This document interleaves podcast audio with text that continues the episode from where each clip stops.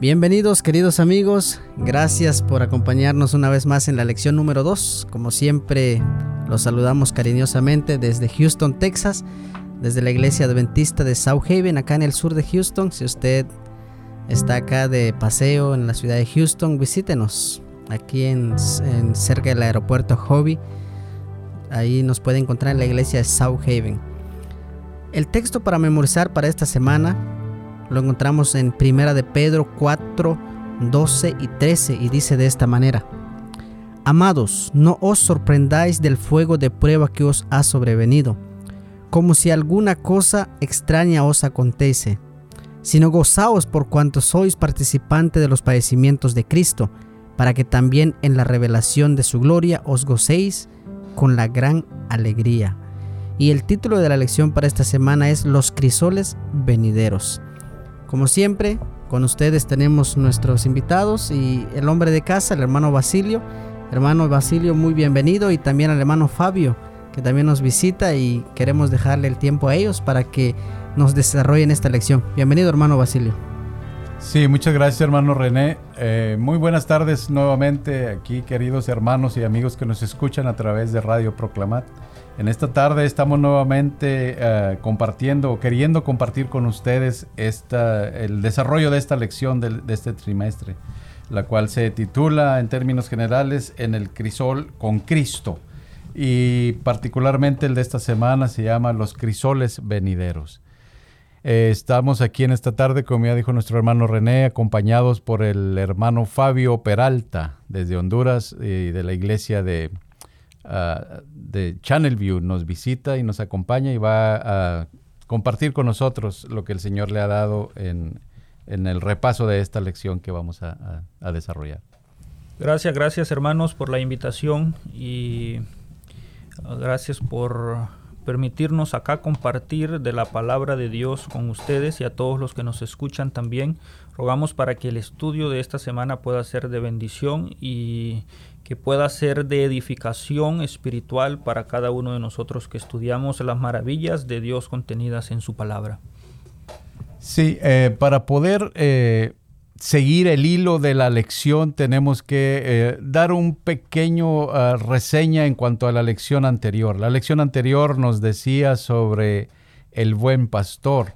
Y decíamos que este Salmo 23 David lo había escrito en un momento uh, específico de su vida en el cual pasaba una situación muy adversa sobre su hijo quería usurpar el trono y destronarlo y tomar el, el control.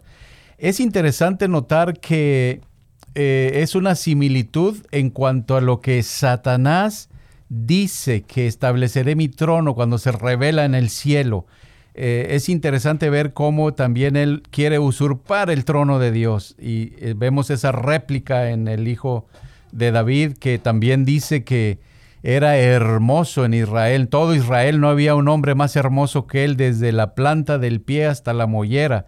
Y de la misma forma él estuvo uh, desvirtuando el gobierno de su padre, de que si él fuera rey en lugar de su padre, él atendería las necesidades del pueblo. Y así entonces se ganó el favor de algunos del pueblo y se rebeló contra, contra el gobierno de su padre, queriendo usurpar así el trono. Qué interesante porque el Satanás hace lo mismo. Y cuando hay esa rebelión en el cielo, entonces Satanás eh, convence a un, un tercio del, de los ángeles del cielo y dice que entonces es echado del cielo. ¿sí? Hubo una gran batalla en el cielo. Y entonces dice que Dios se había propuesto ya crear, hacer una nueva creación, o unas criaturas que pudiesen atender a su amor y de tal forma entonces poder llenar los espacios que esta rebelión había dejado en el cielo. Pero para eso entonces tendrían que pasar una prueba eh, y por eso que cuando Dios crea al hombre pone ahí en el jardín del Edén eh, dos árboles, ¿verdad hermano Fabio? Estaba el árbol de la vida. Recordemos que cuando Adán y Eva comían de él, dice la Biblia y nos explican los escritos, que servía para perpetuar la vida. Y también estaba el árbol del conocimiento de la ciencia, del bien y del mal, que era un árbol que había sido puesto como una prueba de fidelidad hacia su Dios, hacia el creador de ellos. Y Dios les había dado la orden, ¿verdad?, de lo que tenía que pasar. De ese, de ese árbol no tenían que, que, comer. Al obedecer a ese mandato de Dios iban a demostrar su fidelidad y su dependencia de Él. Sin embargo, el enemigo con su astucia, ah, con su trampa, con su poder, Ah, mete el engaño y trae esa rebelión que había comenzado en el cielo a la tierra. Y de esa manera entra el pecado a la tierra y trae tanta destrucción. Y ahora podemos ver los estragos que el enemigo ha traído por medio del pecado hacia nosotros. Y los estudios de tanto de la semana pasada como de esta semana a eso apuntan, ¿verdad? En la semana pasada, por ejemplo, había una cita que me llamaba mucho la atención porque el enemigo constantemente nos está haciendo creer que con nuestra propia fuerza podemos obtener de las bendiciones o de las promesas que Dios ha hecho para nosotros. Y había una cita que decía que los seres humanos sufren mucho porque se apartan de la senda que Dios les ha elegido para que sigan, caminan a la luz de las chispas del fuego que ellos mismos han encendido. Y el resultado seguro es la aflicción, la intranquilidad y el dolor que eso se podría haber evitado si hubiesen sometido su voluntad a Dios. Dios nos, nos llama, está como el pastor ah, llamando a sus ovejas, queriéndolas juntar en su redil, y Él nos ha marcado una senda, que esa senda, el final es de bien, el final es de paz, y la promesa que se nos da es una promesa de vida eterna. Sin embargo, el enemigo nos muestra una senda diferente, y el enemigo nos hace que nosotros tengamos el deseo de crear nuestro propio fuego, crear nuestra propia senda e ir por ahí. Pero al final, el camino que a nuestros ojos parece bien, dice la Biblia, que es camino de muerte. Siempre que nosotros tengamos esa autosuficiencia para poder enfrentar eh, las pruebas de fuego, como dice aquí, ¿verdad? Que el enemigo ha traído a raíz del establecimiento del pecado en la raza humana, siempre vamos a salir eh, vencidos, ¿no? Vamos a salir... Uh, o sea, no bien de eso. Pero siempre que nosotros pongamos, porque a Dios no lo, a Dios no lo, no lo sorprende nada ni nadie. Él ya sabía de antemano de la rebelión de Satanás, él sabía de antemano de la caída del hombre. Entonces dicen algunos, y pues, entonces ¿para qué hizo a Satanás? Y entonces ¿para qué hizo, para qué hizo al hombre? Hermano, el Señor no, no crea robots, sino que crea seres inteligentes, los cuales tienen decisión propia y deciden, como usted decía, obedecerle o no. Y las consecuencias o el resultado se van a, vivir entonces. Eh, aquí vemos, como usted decía, que Eva eh, decidió hacer frente a Satanás con su propio concepto de que ella podía vencer a ese enemigo, ¿verdad? Esa tentación. Se olvidó de que Dios le había dicho que no se acercara, que no tomara de ese árbol, porque el día que de él comiera iba, iban, a, iban a morir. Y bueno, y entonces ahora que el enemigo ha introducido el, pecado al mundo, el plan de, original de Dios, que era el de crear a esta nueva raza para reemplazar los lugares que los ángeles habían dejado vacíos en el cielo, sigue adelante. El pecado no lo ha detenido, solamente es como un paréntesis. El pecado lo ha puesto más difícil para nosotros. Pero lo, bonito de esto, por eso dice, amados, en primera de Pedro 4:12, no os sorprendáis de la prueba de fuego que os ha sobrevenido como alguna cosa extraña eh, aconteciese. Es decir, hay un enemigo en común. Satanás significa adversario, ¿sí? Aquel que se rebeló contra Dios y por ende contra el plan de Dios que había él ah, hecho desde el principio para reemplazar a estos ángeles, ¿no? Y entonces por eso es que nosotros estamos en medio de una batalla entre el bien y el mal, entre Cristo y Satanás.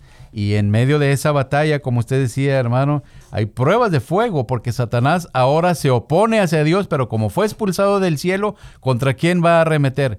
Contra aquellos que buscamos, ¿verdad? Que Dios restablezca su imagen en nosotros, que, es, que la gloria de Dios sea nuevamente eh, restaurada en cada uno de nosotros.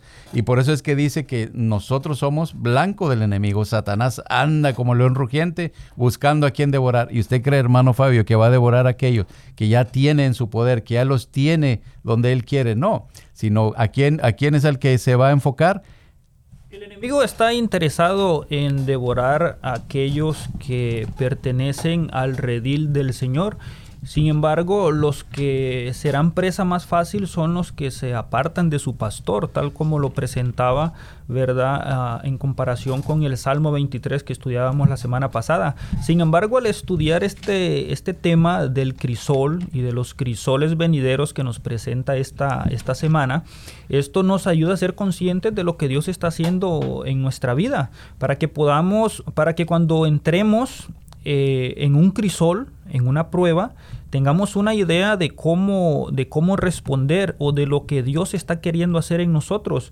Hemos estudiado acerca del crisol, ¿verdad? Que es el recipiente en el cual se purifican los metales preciosos, hablando específicamente del, del oro que es expuesto a altas temperaturas para ser purificado y su calidad y para mejorar su, su calidad. Y de la misma manera, cuando el enemigo lanza tentaciones, cuando el enemigo lanza las trampas hacia nosotros y las enfrentamos con el poder de Dios, las enfrentamos teniendo al maestro de maestros y al pastor que está al cuidado nuestro, entonces podemos tener la seguridad de que vamos a salir más que victoriosos. No porque haya fuerza alguna en nosotros, sino porque el pastor que tenemos ya venció, él ya, ya es vencedor y entonces nos dará la victoria frente al enemigo y de esa manera entonces nuestra fe va a ser purificada, nuestra lealtad a Dios va a ser purificada y de esa manera entonces vamos a ser un producto de calidad en las manos y para la honra de Dios. Qué interesante lo que está mencionando hermano Fabio porque fíjese, eh, algunas veces eh, nos sorprendemos de los crisoles o las pruebas, ¿verdad? Por el hecho de que, pero ¿cómo? Pues si yo me porto bien, yo hago las cosas bien, yo sirvo al Señor, y ese es el caso, hermano, que tenemos en la experiencia de Job. Job estaba sirviendo al Señor, cada día hacía un sacrificio por si sus hijos hubieran pecado y demás. Sin embargo, aún así, aquí dice los crisoles de Satanás, ¿no? Ahí en el día lunes. Eh, ¿qué, ¿Qué es lo que sucedió con Job? Hermano, lo que sucedió con Job es que dice que Dios estaba exponiendo a su siervo ante todo el universo en un concilio celestial en el cual aparece Satanás. Y Dios menciona a, Job y le, ¿qué le dice? ¿Has visto a mi siervo Job cómo me es fiel? ¿Y cuál fue la acusación de Satanás? Sí, pues te es fiel, pues lo tienes dotado de todas las cosas. Hermano, ¿y qué fue lo que le pasó?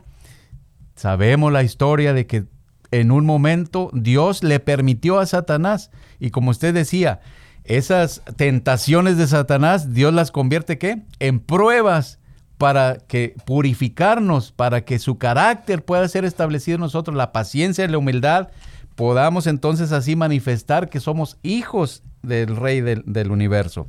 De tal forma entonces que ahora Job eh, está siendo presentado a través de quién estos crisoles y Satanás está siendo ah, desenmascarado ante todo el universo de las mentiras donde él difamó el carácter de Dios. Está siendo restaurado en la vida de Job. Y es interesante notar, hermano, que mediante la prueba, ah, la fe de Job fue, fue purificada, fue una prueba, podríamos decir, de mayor calidad. Y es que el Señor permite efectivamente que su pueblo, ¿verdad?, pase por el fuego de la tentación, no porque Él se goce en las penas y en las aflicciones de, nosotros, sus hijos, sino porque esas pruebas son necesarias para la victoria final. O sea, si, sin pasar por eso no podemos llegar a la victoria final. Así que no, no tenemos razón alguna para sorprendernos cuando venga cuando enfrentemos la prueba y cuando sintamos como los martillazos o el cincel de Dios trabajando en la vida de nosotros, porque Dios no dará ni un golpe que sea inútil en la vida de, de sus hijos. O sea, cuando Él está purificando, está tratando de eliminar algo que nos va a estorbar en nuestra vida eterna y nos está purificando para hacernos aptos para la salvación, para el reino de los cielos y para una eternidad en una tierra renovada.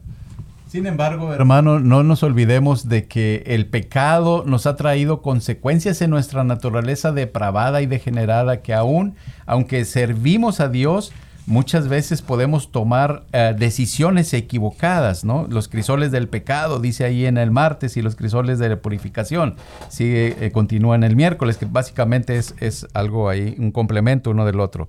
hermano, aquí dice en Deuteronomio 8, del 2 en adelante, que Dios después que sacó al pueblo de Egipto, lo trajo por el desierto y lo hizo pasar hambre y sed. ¿Con qué propósito? Leemos ahí en el libro de Deuteronomio, en el capítulo 8, versículo del 12 en adelante, que cuál era el, objeto. Vamos a leerlo, hermano, para eh, compartir con nuestros hermanos, aquellos que no tienen Biblia, nosotros se lo leemos aquí. Deuteronomio 8, capítulo 12 en adelante, ahí nos dice las razones que ya se las mencioné, pero vamos a leerlo del libro sagrado, este, por las cuales Dios permitió que pasaran toda esa situación en el libro, en, en el caminar en el desierto. Dice de esta manera, miren. Dice, a ver, aquí está. Dice, y te acordarás de todo el camino, el versículo 2 en adelante, el capítulo 8 de Deuteronomio, donde te he traído, de donde te ha traído Jehová tu Dios estos 40 años en el desierto, para afligirte. ¿Y para qué dice? Para probarte, para saber lo que había en tu corazón, si habías de guardar o no sus mandamientos. Y te afligió, y te hizo tener hambre, y te sustentó con maná y comida que no conocías tú ni tus padres que habían conocido, para hacerte saber que no solo de pan vive el hombre, sino de, de todo lo que sale de la boca de Dios vive el hombre. Es decir, Dios está al tanto de cada una de nuestras necesidades y la necesidad principal que tenemos es de poder someter nuestra voluntad a Dios, reconocer que cuando nosotros tomamos decisiones, como usted dice, por nuestra propia autosuficiencia que podemos manifestar, entonces es que es la manifestación del pecado que hay en, nuestra naturaleza y nos vienen esos crisoles y no solamente eso, los crisoles vienen como consecuencia de esas decisiones. Ahí en el libro de Romanos, en el capítulo 21 en adelante, no sé si lo leyeron, dice que habiendo conocido a Dios, no le glorificaron, ¿sí? y no que profesando ser sabios, se hicieron necios. ¿Y qué, qué pasó? Cambiaron la gloria de Dios, del Dios incorruptible, en semejanza de hombre y de aves y de todo tipo de, cosas abominables. Es decir, se, se, hicieron idólatras, quebrantando así la ley. Se entregaron, dice, hombres con hombres, mujeres con mujeres. Es decir, nuestra naturaleza degenerada y depravada, hermano, nos lleva a eso. Y eso es lo que Dios quiere que a través de estos crisoles, de estas consecuencias, por eso dice que te hizo tener hambre, te afligió, para poder que nosotros nos demos cuenta de que nuestra capacidad es ninguna para, para hacer frente, para repeler el poder del enemigo, que sin el poder de Dios obrando a favor nuestro, nosotros somos presa fácil del enemigo. Hermano, y cuando hablamos acerca de las consecuencias del pecado, muchos, muchos se preguntan o tratan de aseverar que si es que Dios está buscando cosas malas o cosas terribles que hacer a sus hijos que pecan. Y la verdad es que no, la Biblia lo explica, los escritos nos lo dejan claro, que no es esa la obra de Dios, sino que el pecado en sí mismo conlleva la consecuencia. ¿Y qué es lo que sucede? La voluntad de Dios expresada por medio de sus diez mandamientos funcionan como un cerco protector para todos aquellos que hacemos caso a la voluntad de Dios, para todos aquellos que vamos en la dirección que Él nos ha marcado. Pero cuando saltamos la barda y nos salimos de ese cerco protector que Dios ha establecido, caemos en terreno del enemigo. Somos presa fácil y al caer en el pecado entonces ah, viene la consecuencia de, de la cual pues Dios al caer nosotros en la consecuencia del pecado, de lo malo saca algo bueno. Y entonces de esa tentación crea una prueba, como un crisol para purificar ah, la fe y para purificar nuestra relación con Él. Hay una cita que me gusta mucho en esta semana, en las notas del miércoles, y que la quisiera compartir con todos los que nos están escuchando. Y dice, las pruebas de la vida son los divinos artesanos destinados a eliminar las impurezas debilidades y asperezas de nuestro carácter, con el propósito de separar, de prepararnos, perdón, para gozar de la sociedad de los purísimos ángeles celestiales en gloria.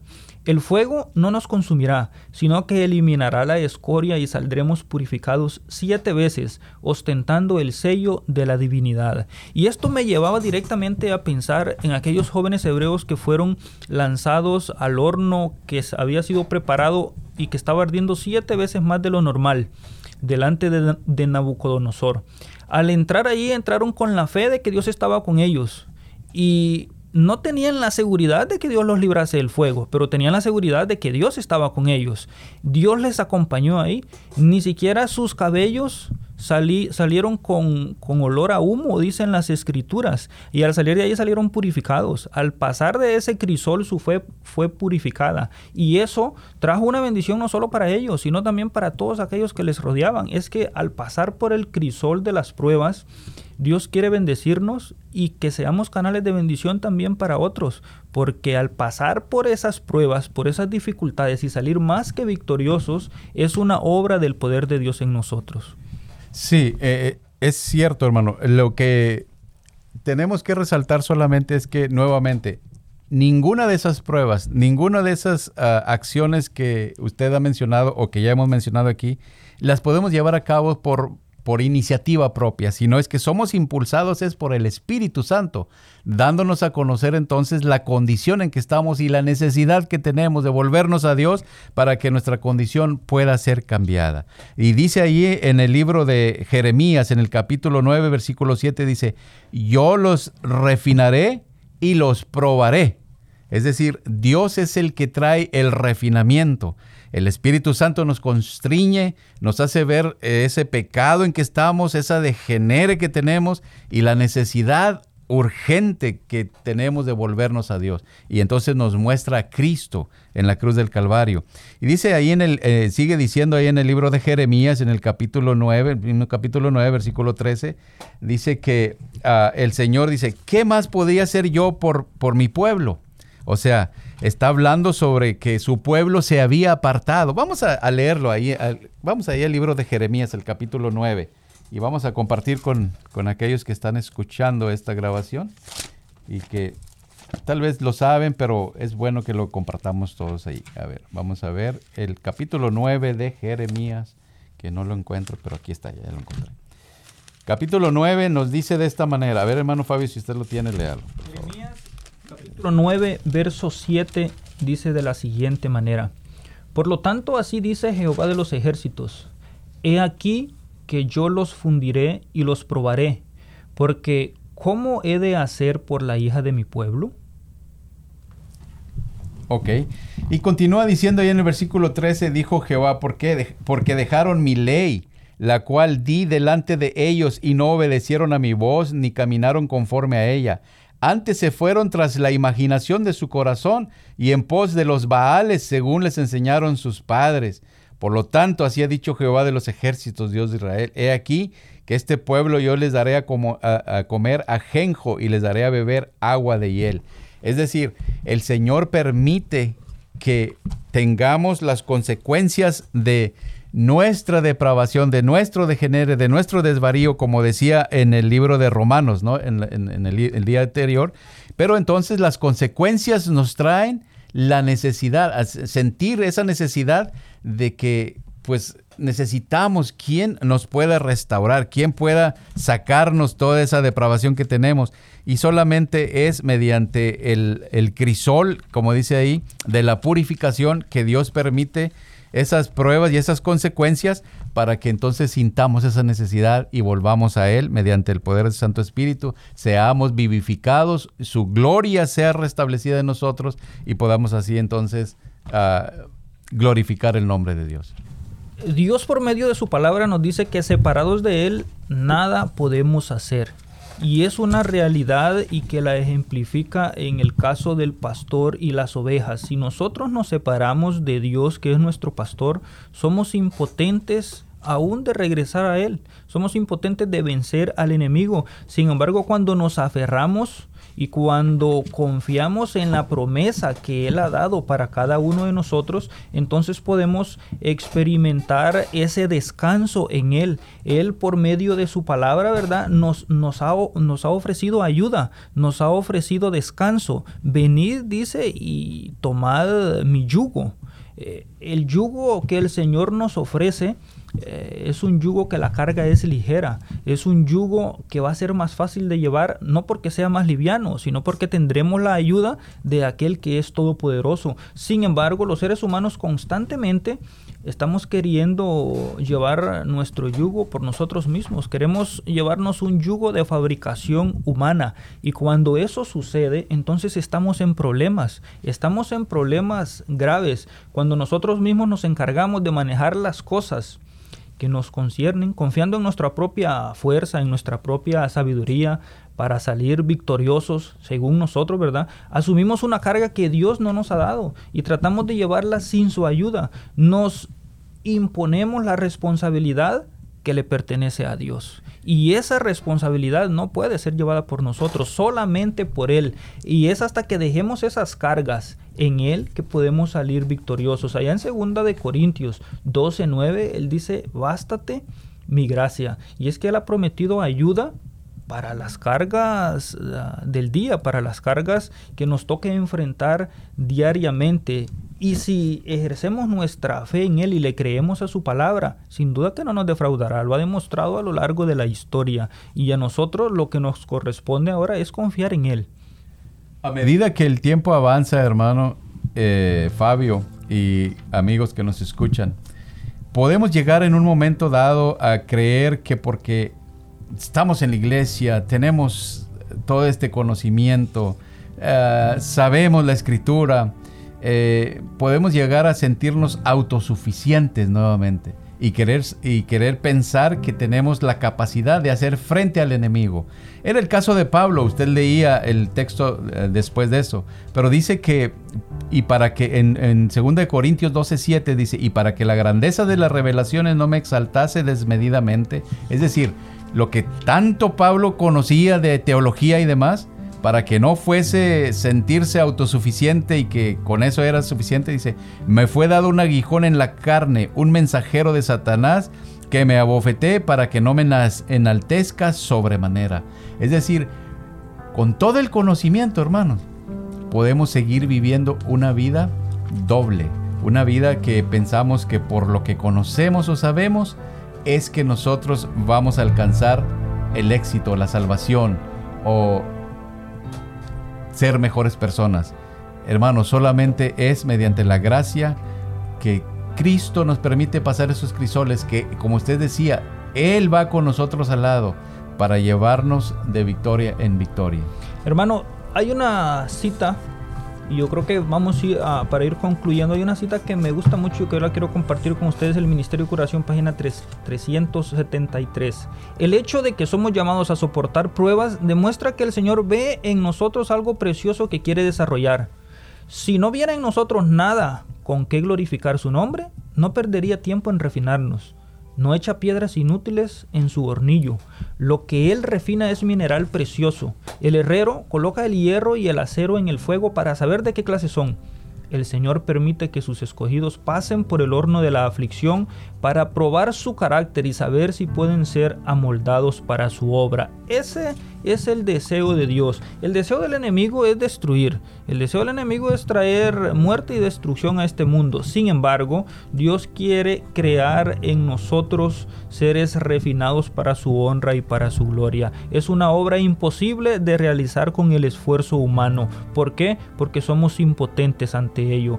Pero cuando nos aferramos al poder de Dios, él ya ha vencido y nos puede hacer vencedores a nosotros también. El sufrimiento es una realidad y eso va a estar presente en el mundo mientras, mientras existe el pecado. Pero Dios nos ha prometido en el libro de Apocalipsis que en el mundo nuevo que Él ha ofrecido dice que ya no hay más llanto, ni clamor, ni dolor porque todas las cosas han pasado allí sí estaremos exentos ya entonces de todo el sufrimiento que ahora tenemos.